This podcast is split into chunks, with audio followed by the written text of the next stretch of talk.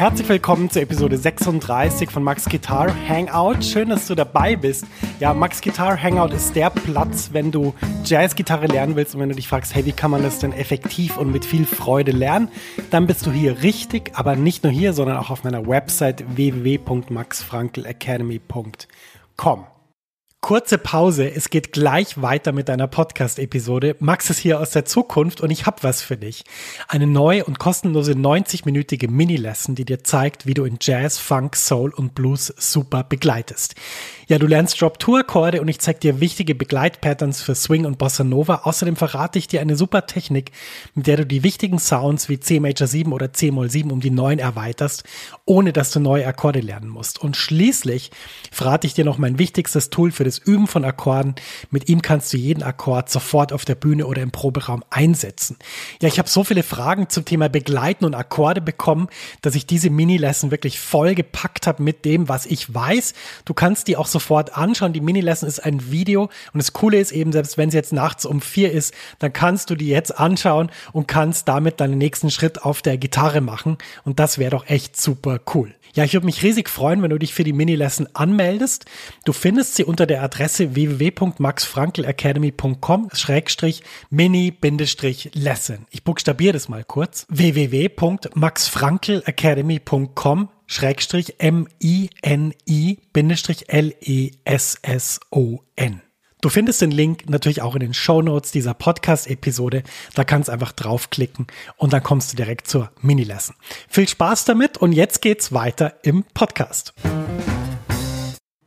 Das Thema der heutigen Episode ist ein Thema, was für mich ganz wichtig ist und ich bin sicher, dass es für sehr viele da draußen, die jetzt gerade den Podcast hören, auch sehr wichtig ist. Es geht ums Auftreten, ums Spielen. Also sprich nicht ums Üben, sondern um den Zustand, wenn man entweder vor zehn Leuten auf einer Geburtstagsfeier, vor 100 in einem Jazzclub oder vielleicht sogar vor 1500 bei irgendeinem größeren Festival spielt.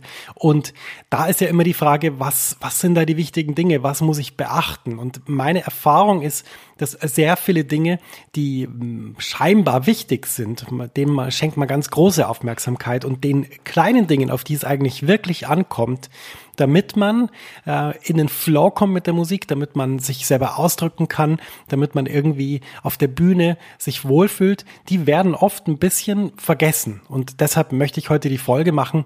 Die Folge beschäftigt sich also damit, was muss ein Gitarrist oder eine Gitarristin auf Tour oder bei einem Konzert machen? Was sind so Dinge, die wirklich extrem wichtig sind und die man oft vergisst?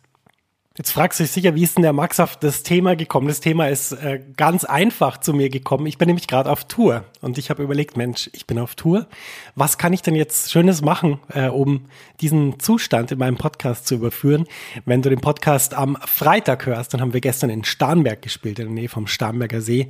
Heute spielen wir im Jazzkombinat in München, morgen dann in der Nähe von Hamburg auf Schloss Agathenburg. Und am Sonntag spielen wir noch im Stockwerk in Gröbenzell. Falls also irgendwie im Süden oder im Norden lebst, äh, schau doch vorbei. Ja, wir wollen direkt reingehen ins Thema. Ähm, das Spielen und Konzertieren auf einer Bühne ist so vielfältig, dass man jetzt natürlich tausend Punkte anführen könnte oder keinen. Aber ich möchte ein paar Dinge nennen, die, die ich ja jahrelang äh, teilweise ignoriert habe, teilweise äh, mich nicht richtig getraut habe, das zu machen und dann natürlich auch öfter mal ähm, auf die Nase gefallen bin und dann irgendwann gelernt habe und gedacht habe, aha, okay, das ist scheinbar sehr, sehr wichtig. Ja, wir fangen gleich mal an. Du kennst die Situation, du spielst äh, ein Konzert und es läuft richtig gut, du spielst dein tolles Solo, endest auf der hohen E-Seite im 17. Bund mit einem gebändeten Ton und plopp ist die Seite weg. Ja, das kann passieren. Manchmal liegt es an der Einstellung der Gitarre, manchmal liegt es einfach dran, dass einfach äh, das Banding zusammen mit, mit der Anschlagkraft, die du gerade ausgeübt hast, einfach zu viel war für die Seite und die Seite fliegt einfach weg. Ja, im Normalfall hat man ja Ersatzzeiten immer und überall dabei, aber halt nicht auf der Bühne direkt, sondern die sind dann irgendwie im Gitarren-Gigback und äh, das steht hinter der Bühne und du wolltest es eigentlich äh, hinter ein Amp stellen, aber das ging nicht, weil dann kam der Tontechniker und hat gesagt, da darf nichts sein und so weiter. Deshalb mein erster Tipp, was auch wirklich oft vergessen wird, leg dir einfach eine Packung Ersatzzeiten unter den Amp, neben den Amp, hinter den Amp, vollkommen egal wo. Einfach wichtig, in Griffnähe zu da, wo du dann auch auftrittst, wo du spielst. damit du dann die Seiten schnell wechseln kannst. Denn natürlich kann man auch mit fünf Seiten Gig fertig spielen, aber je nachdem, wann das passiert, wenn es beim zweiten Stück passiert, ist es vielleicht ein bisschen schlecht mit fünf Seiten. Macht auch nicht mehr so viel Spaß. Und deshalb mein erster wichtiger Tipp, unbedingt die Ersatzseiten in die Nähe von Amp, vom Amp legen.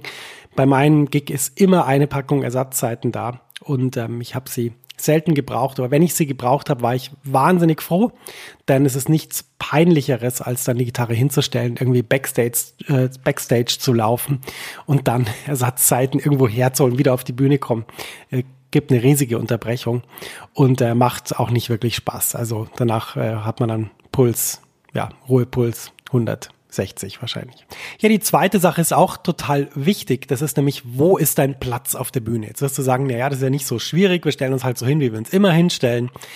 Ja, so einfach ist es aber nicht. Jede Bühne ist anders und ähm, es macht einen riesigen Unterschied, ob man auf einer kleinen Bühne spielt oder auf einer großen Bühne, wie nah oder wie weit man auseinander steht. Und der Platz für einen Gitarristen ist extrem wichtig. Warum?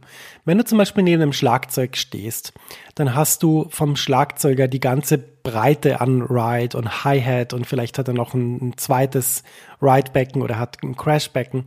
Und diese Frequenzen, die von diesem Becken kommen, sind natürlich ganz andere, wie wenn du neben dem Bassisten stehst. Und manche Gitarristen mögen das gerne, wenn sie so eingebettet sind in so einem Soundteppich vom Schlagzeuger. Bei anderen ist es aber so, dass es sie eher hemmt beim Spielen und dass es für die besser ist, zum Beispiel in der Nähe vom Bass zu stehen. Ich habe jahrelang bevorzugt, neben dem Klavier zu stehen, weil das einfach für mich so wie mein harmonischer Bruder auf der Bühne war. Und deshalb, ähm, als ich dann mal gewechselt habe zum Schlagzeug, hat mir das gar nicht getaugt. Und deshalb ist es, glaube ich, wichtig, schau doch mal in deiner Band, wo gibt es einen Ort für dich? Und zwar nicht den Ort, wo jetzt jemand von außen, also der Tontechniker oder der, der Veranstalter findet, ah ja, das sieht jetzt optisch gut aus, sondern schau doch mal, wo ist denn der Platz, wo ich mich musikalisch am wohlsten fühle? Weil es kann nämlich manchmal sein, eigentlich ist alles gut. Die Band macht Spaß, du fühlst dich gut. Aber der Platz neben dem Schlagzeug ist einfach nicht der richtige, weil du hast immer das Gefühl, dein Sound ist so komisch dünn. Und wir könnten jetzt natürlich einen Ausflug in die Physik machen, aber ich kann dir einfach sagen, dass ähm, die Frequenzen, die von dem Becken kommen, auch was mit deinen Frequenzen machen. Und du kennst ja sicher das Phänomen der Auslöschung. Also sprich, wenn du zwei gleiche Frequenzen hast, auf der gleichen Frequenzhöhe, dann löschen die sich gegenseitig aus und überdecken sich. Und ohne dass ich jetzt, ich will jetzt nicht zu stark in die Physik abgleiten, weil da bin ich auch kein richtiger Experte. Aber es ist einfach so, dass es dort ganz viele Phänomene gibt, die zum Beispiel dafür sorgen, dass dein Sound komplett anders bei dir ankommt, als er ankommen würde, wenn du nicht neben dem Schlagzeug stehst. Deshalb mein erster wichtiger Tipp oder beziehungsweise eigentlich der zweite, aber Ersatzzeiten ist sowas wie, wie Zähneputzen am Abend, bevor man ins Bett geht.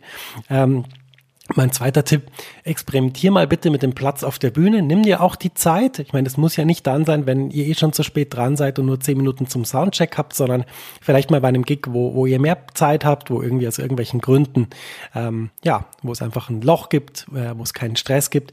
Dann probier mal rum. Stell dich mal mit deinem Amp an verschiedene Orte und schau mal, wie das deinen Sound beeinflusst und vor allem dein Gefühl beeinflusst, weil es geht auch nicht nur um den Sound, sondern es geht darum, wo fühlst du dich gut, wo kannst du wirklich Musik machen mit dem, was du tust. Ja, die dritte Sache hat eigentlich direkt auch mit dem Platz auf der Bühne zu tun, aber mit einem anderen Aspekt davon. Und zwar, wenn du auf einer Bühne bist, dann hast du ja im Optimalfall deinen eigenen Verstärker dabei, aber viel öfter wird wahrscheinlich die Situation auftreten, wo du auf einem Verstärker spielst, der zum Beispiel vom Veranstalter gestellt ist oder der gemietet ist oder der zum Beispiel zur Headliner-Band gehört, äh, auf der, deren Equipment ihr spielen könnt. Also sprich, du spielst auf einem Amp, den du nicht kennst. Du kennst vielleicht die Marke und das Modell, aber natürlich klingt jeder Verstärker auch anders. Und sogar wenn du deinen eigenen Verstärker spielst, auch dein eigener Verstärker klingt auf jeder Bühne anders. Kannst du mal ausprobieren, spiel mal mit deiner Band in dem Kellergewölbe und dann geh direkt mal raus an die frische Luft und spiel draußen und, und schau mal, wie sich dein Sound verändert. Du wirst merken, dass das ist ein Unterschied wie Tag und Nacht und mit anderen Verstärkern ja, multipliziert sich dieser Unterschied natürlich noch. Und was jetzt oft vorkommt oder was meine Erfahrung ist, es gibt ja Instrumente, die brauchen nicht so viel Aufbauzeit. Also zum Beispiel der Gesang. Der Gesang äh, braucht eigentlich nur sein Mikrofon und sein Monitor und dann ähm, ist eigentlich schon alles ready und man kann lossingen. Natürlich muss man einen Soundcheck machen, aber ähm, ja, Man muss nicht so viele Kabel einstecken. Dann gibt es andere Instrumente, wie zum Beispiel das Piano. Wenn jemand einen, Flügel spielt oder ein, ein Upright-Piano, dann äh, setzt er sich einfach hin. ähm, die Bläser, die packen einfach ihre Sachen aus. Klar, die müssen zusammenstecken und so weiter, ein bisschen einspielen. Alles gut, äh, klar, ist mir klar, jedes Instrument braucht ein bisschen Vorbereitungszeit. Aber was ist da mit uns Gitarristen? Naja, also wir, wir schleppen erstmal den Verstärker auf die Bühne. Dann haben wir natürlich noch irgendwo unsere Effektpedale. Je nachdem, ob wir das gut verkabelt haben in einem Pedalboard oder ob wir das jedes Mal wieder neu zusammenstecken, braucht das natürlich Aufbauzeit und dann fällt uns plötzlich noch ein, ah Mensch, ich wollte ja noch den, diesen, diesen Effekt noch, ich wollte ja noch den Freeze da rein und dann muss man wieder umstecken und dann ähm, steckt man ein und ist eigentlich alles gut, aber man hat so einen fiesen Brumm plötzlich. Und dann denkt man, mein Gott, was mache ich denn jetzt? Wie kriege ich den Brumm weg? Jetzt, wir wollen, wollen eigentlich schon einen Soundcheck machen. Dann steckt man wie wild darum, bis man irgendwann den Brumm weggebracht hat. Und dann äh, packt man äh, ja seine, seine restlichen Sachen aus, die Noten aus, hat die Gitarre umgehängt und dann schauen dann schon alle so an, so mit, hey, hey, was ist denn jetzt los? Können wir jetzt endlich mal anfangen? Also wieso brauchst du denn immer so lang? Naja, also natürlich braucht man lang als Gitarrist, weil das ist ein kompliziertes Setup. Gitarre zu spielen und vor allem jetzt nicht so einfach Gitarre, Kabel, Amp, sondern Gitarre, Effekte, ähm, mit denen man verschiedene Dinge machen kann. Das ist ein anspruchsvolles Business. Das ist nicht einfach so 0815. Ich nehme einfach mein Instrument und spiele da ein Mikrofon und den Rest sollen dann die Tontechniker machen, sondern wir Gitarristen, wir bieten ja sehr viele verschiedene Sounds an. Wir haben, wir haben sehr viele verschiedene Einstellungen, um auch unserer musikalischen Rolle gerecht zu werden. Wir, wir sind nicht so wie ein, wie ein Bass, wo man einfach ähm, zum Beispiel den, den Bass dann je nachdem im Jazzbereich einfach reinsteckt und dann war's das und dann, dann nimmt er einfach seine Rolle ein und die Rolle, die ändert sich auch nicht, sondern wir als Gitarristen haben im Optimalfall, wie ich finde, verschiedene Rollen in der Band. Wir können sowohl solistisch spielen, wir können begleiten, wir können eher so auf der Soundebene arbeiten, wir können aber auch sehr perkussive Sachen spielen, noch gar nicht angefangen davon, dass wir Loops basteln können und so weiter. Es gibt vielfältige Möglichkeiten. Ich finde, das ist auch das Tolle an der Gitarre, aber das sorgt halt dafür, dass man einfach etwas länger braucht, um aufzubauen. Und wenn dann dann die anderen angucken, so, hey, Max, was ist jetzt los? Können wir jetzt langsam anfangen? Dann kommt die Sache, über die ich reden will, nämlich dann nimmt man sich keine Zeit, den Amp richtig einzustellen. Was meine ich damit? Naja, es ist schon Stress, alle sind äh, gestresst und wollen, dass du endlich spielst. Also steckst du einfach ein, Volume auf 4, Bass Treble, was weiß ich, 4, 5, irgendwie Mittel, Reverb auf 2, fertig. Muss halt jetzt so sein. Ja, und dann machst du einen Soundcheck mit dem Sound, der dir eigentlich gar nicht richtig passt, weil du hattest gar keine Zeit, den einzustellen. Ich habe ja vorher schon gesagt, jeder Amp klingt anders, jeder Raum klingt anders und natürlich klingen wir auch jeden Tag anders. Und diese Einstellungen vorzunehmen, diese feinen Einstellungen, damit man einen Sound findet, der einem wirklich gefällt, das ist extrem wichtig. Das heißt, mein Tipp ist, auch wenn es Stress gibt, auch wenn alle sagen, es muss jetzt weitergehen, bla bla bla. Wir stellen unseren Amp ein und das funktioniert folgendermaßen. Steckst die Gitarre rein, drehst das Volume auf, schaust erstmal, wie klingt es, dein Effektboard ist aus. Dann versuchst du dir zu überlegen, hey, was braucht der Sound? Braucht er mehr Bässe? Braucht er weniger Höhen? Braucht er vielleicht ein bisschen mehr Höhen? Klingt es zu, zu dumpf oder klingt es zu spitz? Und dann probierst du damit rum. Versuchst einen Sound zu finden, wo du ohne Effekte sagst, ja, das ist jetzt ein Sound, der klingt wirklich so, wie ich das eigentlich will. Das ist mein Sound. Ich kann mich jetzt hören. Und was nicht nur wichtig ist, ist, dass man sozusagen den Sound selber hören kann und, und findet, ja, das klingt nach mir, sondern es muss sich auch gut anfühlen. Was meine ich damit? Ein zu spitzer Sound fühlt sich bei mir nicht gut an in der rechten Hand, weil da jedes Mal, wenn ich einen Anschlag mache, ich das Gefühl habe, ich müsste softer anschlagen. Und irgendwann kann ich die Seite fast gar nicht mehr anschlagen, weil es einfach einen viel zu starken Attack gibt und, und viel zu viele Höhen, die da sofort kommen. Das heißt, ich würde dann in dem Fall Treble ein bisschen zurückdrehen und schauen, ob der Bassregler das vielleicht ausgleichen kann. Ein ganz wichtiger Tipp ist übrigens auch noch, weil ich jetzt gesagt habe, Effekte aus, ist nicht ganz richtig. Ein Effekt lasse ich an, das ist mein EQ. Ich habe ein 10-Band EQ auf dem Board und mit dem kann ich eigentlich, auch wenn der Verstärker jetzt so ist, dass ich sagen würde, ui, das ist ein ganz schwieriger Sound, viel zu viele Höhen, ganz dumpfe Bässe, in der Mitte fast gar nichts. Damit kann ich den Verstärker so ansteuern, indem ich die einzelnen Frequenzbänder runter oder hochnehme, dass äh, ich auch einen Sound rauskriege, der mir wirklich gefällt. Und das ist so wie mein Allheilmittel für jeden Verstärker. Wenn du viel auf unterschiedlichen Verstärkern spielst, kannst du das mal ausprobieren. Ist ein Tipp, den, den mir mal ein sehr berühmter Gitarrist gegeben hat. Mit K. K beginnt der Name. Ähm, und ähm, ja, das funktioniert super. Und die Essenz von dem, was ich jetzt gerade erzählt habe, ist einfach, nimm dir Zeit, das ordentlich einzustellen. Es ist ganz, ganz wichtig. Meiner Meinung nach ist die, die, ja, das Vergessen der Einstellung ist einer der größten Fehler, die man machen kann, weil du spielst dann zwei Stunden mit einem Sound, der dir nicht gefällt. Und also ich könnte mir jetzt nichts Schlimmeres vorstellen beim Konzert, als zwei Stunden lang mit einem Sound spielen zu müssen, der, der mir nicht taugt. Und ähm, wenn du gewissen Druck verspürst, weil irgendjemand meint, du müsstest jetzt schneller machen, dann musst du einfach auch klar kommunizieren, dass ähm, eine E-Gitarre keine, ja, weiß ich jetzt nicht, setz irgendein Instrument ein, was nicht viel Vorbereitungszeit braucht. Ich will jetzt kein Instrument in seiner äh, Funktionsfähigkeit und in seiner, soll man sagen, in seiner Ehre kränken. Also App richtig einstellen, ganz, ganz wichtig, sehr, sehr wichtiger Punkt. Danach, wenn du eine App eingestellt hast, dann nimmst du die Effekte in, in Betrieb und stellst sie so ein, dass sie auch das machen, was sie sollen. Das ist ja auch ganz wichtig. Aber ich würde sagen, der Amp-Sound ist mal die Basis für das und das ist ganz, ganz, ganz, ganz essentiell. Der vierte Punkt, der sehr wichtig ist, ist, dass du ordentlich stimmen musst auf einer Bühne. Und ordentlich stimmen heißt eben nicht nur, dass du schaust, äh, dass das Stimmgerät ungefähr passt, dass es ungefähr grün ist und äh, dich nicht weiter drum kümmerst, wenn es ein bisschen schwankt, denn ordentlich stimmen ist, du nimmst dir richtig Zeit für jede Seite, solange bis es hundertprozentig passt. Und dann ist natürlich auch wichtig, dass deine Gitarre gut eingestellt ist, dass sie oktavrein ist. Wenn du nicht weißt, was es ist, einfach mal googeln. Du findest so viele YouTube-Videos, die das erklären. Ähm, was aber wichtig ist, ist ordentlich zu stimmen. Und du weißt ja vielleicht, dass die Gitarre ein heikles Instrument ist, was die Stimmung anbelangt. Wenn dich das Thema stärker interessiert, dann google doch mal, was die temperierte Stimmung eigentlich genau ist. Es ist nämlich ein Näherungswert. Der Grund dafür ist, man kann eine Oktave nicht in zwölf gleich große Teile teilen. Und selbst wenn man das könnte, ist es auch so, dass je nachdem, welches Intervall wir in einer bestimmten Tonart spielen, es eigentlich von der Stimmung ein bisschen höher oder ein bisschen tiefer sein müsste, damit es wirklich, wirklich gut klingt. Und das ist übrigens auch einer der Gründe, warum man bei Geigen noch nicht dafür gesorgt hat, dass die Bünde haben. Könnte man jetzt sagen, ja, es wäre einfacher. Einfach Bünde draufschrauben und dann, dann geht das leichter. Aber gerade diese Flexibilität ist einer der ganz wichtigen Dinge. Das kennt jeder Bläser, jeder Streicher kennt das. Intonation ist sehr wichtig. Wir als Gitarristen werden ein bisschen aufgeschmissen bei, bei sechs Seiten ähm, und, und, und ohne Bünde wäre ein bisschen schwierig und du kannst dir vorstellen, Akkorde sind auf der, auf der Geige sehr heikel, äh, aber auf der Gitarre, das wäre das wär kein Spaß. Ähm, Deshalb, was kann man machen? Also man kann natürlich ordentlich stimmen, so dass das Stimmgerät, dass es wirklich alles grün ist und alles passt. Und dann ist auch wichtig, nochmal das übers Ohr zu überprüfen. Also oft spielt zum Beispiel der Pianist irgendwie einen A-Dur-Akkord und du schaust nochmal, stimmen alle Töne, klingt es gut. Wenn du einen Akkord auch dazu spielst, ist das alles in Tune.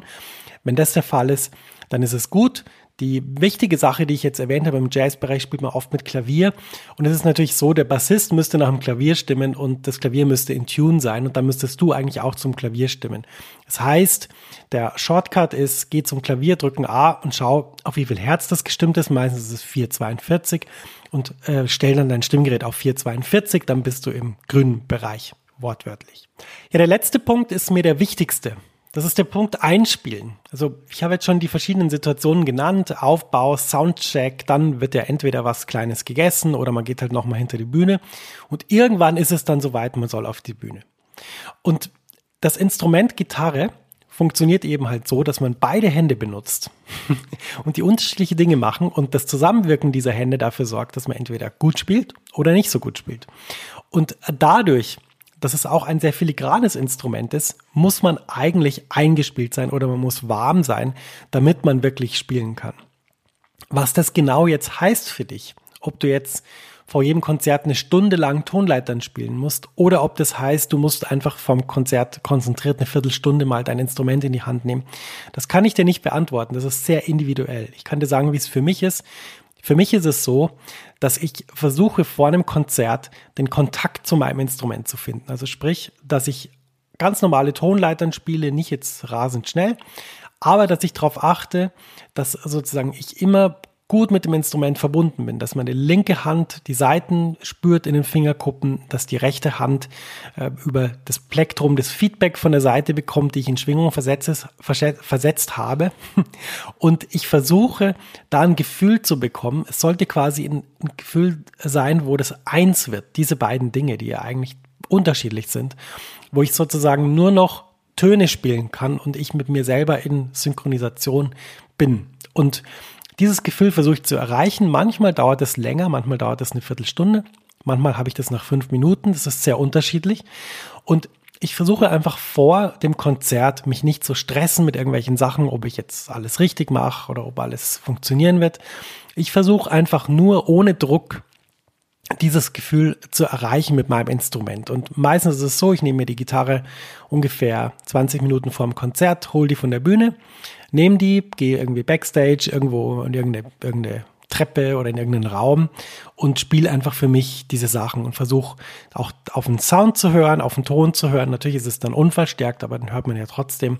Und ich versuche dann einfach so diese, diese Sachen zu verwirklichen, also den Kontakt zum Instrument zu finden und auch natürlich ähm, irgendwie auf den Ton zu achten, dass es ein Ton ist, der mir gefällt. Und wenn ich das eine gewisse Zeit mache, dann bin ich eigentlich in der Lage, danach so zu spielen, dass ich mich zu Hause fühle auf meinem Instrument, dass ich meinen Sound sofort habe und dass ich vor allem in der Musik bin. Und das ist für mich das Wichtigste. Viele Gitarristen gehen auf die Bühne und äh, bereiten sich gar nicht vor im Sinne von, dass sie sich nicht einspielen. Das gibt sicher unterschiedliche Herangehensweisen, aber ich habe noch nie einen Gitarristen gehört, dem das Einspielen geschadet hätte oder der gesagt hat, danach spiele ich schlechter. Und ich kann nur aus meiner eigenen Erfahrung sagen und auch aus derer meiner Lehrer, dass es extrem wichtig ist, sich einzuspielen, sich vorzubereiten, wenn man wirklich in, in guter Form ist dann in dem Moment. Ja, das waren meine fünf Tipps für Konzerte oder für Tourneen oder allgemein, wenn du einfach äh, spielen sollst, als Gitarrist in der Situation bist, dass du spielen sollst. Ich hoffe, dass dir das weiterhilft. Ich kann dir sagen, dass es gerade diese kleinen Tipps sind, vermeintlich kleinen Tipps sind, die mein Spiel und meine Freude auf der Bühne auf total auf ein neues Level gebracht haben. Und vielleicht können wir uns ja auch darauf einigen, dass in Dingen wie Gitarre spielen oder Sport oder Lernen oder Arbeiten schreiben, dass es oft die kleinen Dinge sind, die dafür sorgen, dass wir uns besser fühlen, dass wir unsere Leistung abrufen können, dass wir auch Spaß haben. Es ist eben nicht immer das große, du musst sechs Monate lang C-lydisch in allen Positionen üben, damit du auf der Bühne dann toll abdrücken kannst über den Akkord XY, sondern oft ist es so, spiel dich ein, stimm ordentlich, nimm dir Platz, äh, um die Amp-Einstellungen zu testen. Schau, dass du an einem Ort bist auf der Bühne, wo es dir taugt. Und falls du eine Seite reißt, hab einfach schnell Ersatzzeiten da. Und wenn du diese Sachen umsetzt, dann, ja, dann glaube ich, kommst du deinem Ziel, Spaß auf der Bühne zu haben und Freude in der Musik zu haben, sehr viel näher. Und das würde mich freuen, denn das war das Ziel des heutigen Podcasts, der Episode 36 von Max Guitar Hangout. Vielen Dank fürs Zuhören. Ich mache mich jetzt mal ein bisschen ans Üben. Du weißt ja, ich bin auf Tournee. Wir spielen auch noch bald noch andere Konzerte. Ich muss also noch ein paar Sachen auf der Gitarre machen. Und das Ergebnis, ja, kann man dann live natürlich hören äh, und natürlich später auch nochmal bei der nächsten Albumeinspielung kannst du hören, Mensch, der Max hat, hat nach der Podcast-Folge geübt. Das hört man jetzt. Genau, das ist die Idee. Vielen Dank fürs Zuhören und ähm, ja, wenn du, wenn du Fragen hast, schickst mir eine Mail an max.maxfrankl.com. Wenn du mehr Sachen wissen willst, gehst auf meine Seite www.maxfrankelacademy.com und dann hören wir uns schon bei der nächsten Episode von Max Guitar Hangout wieder. Vielen Dank fürs Zuhören und bis bald. Dein Max.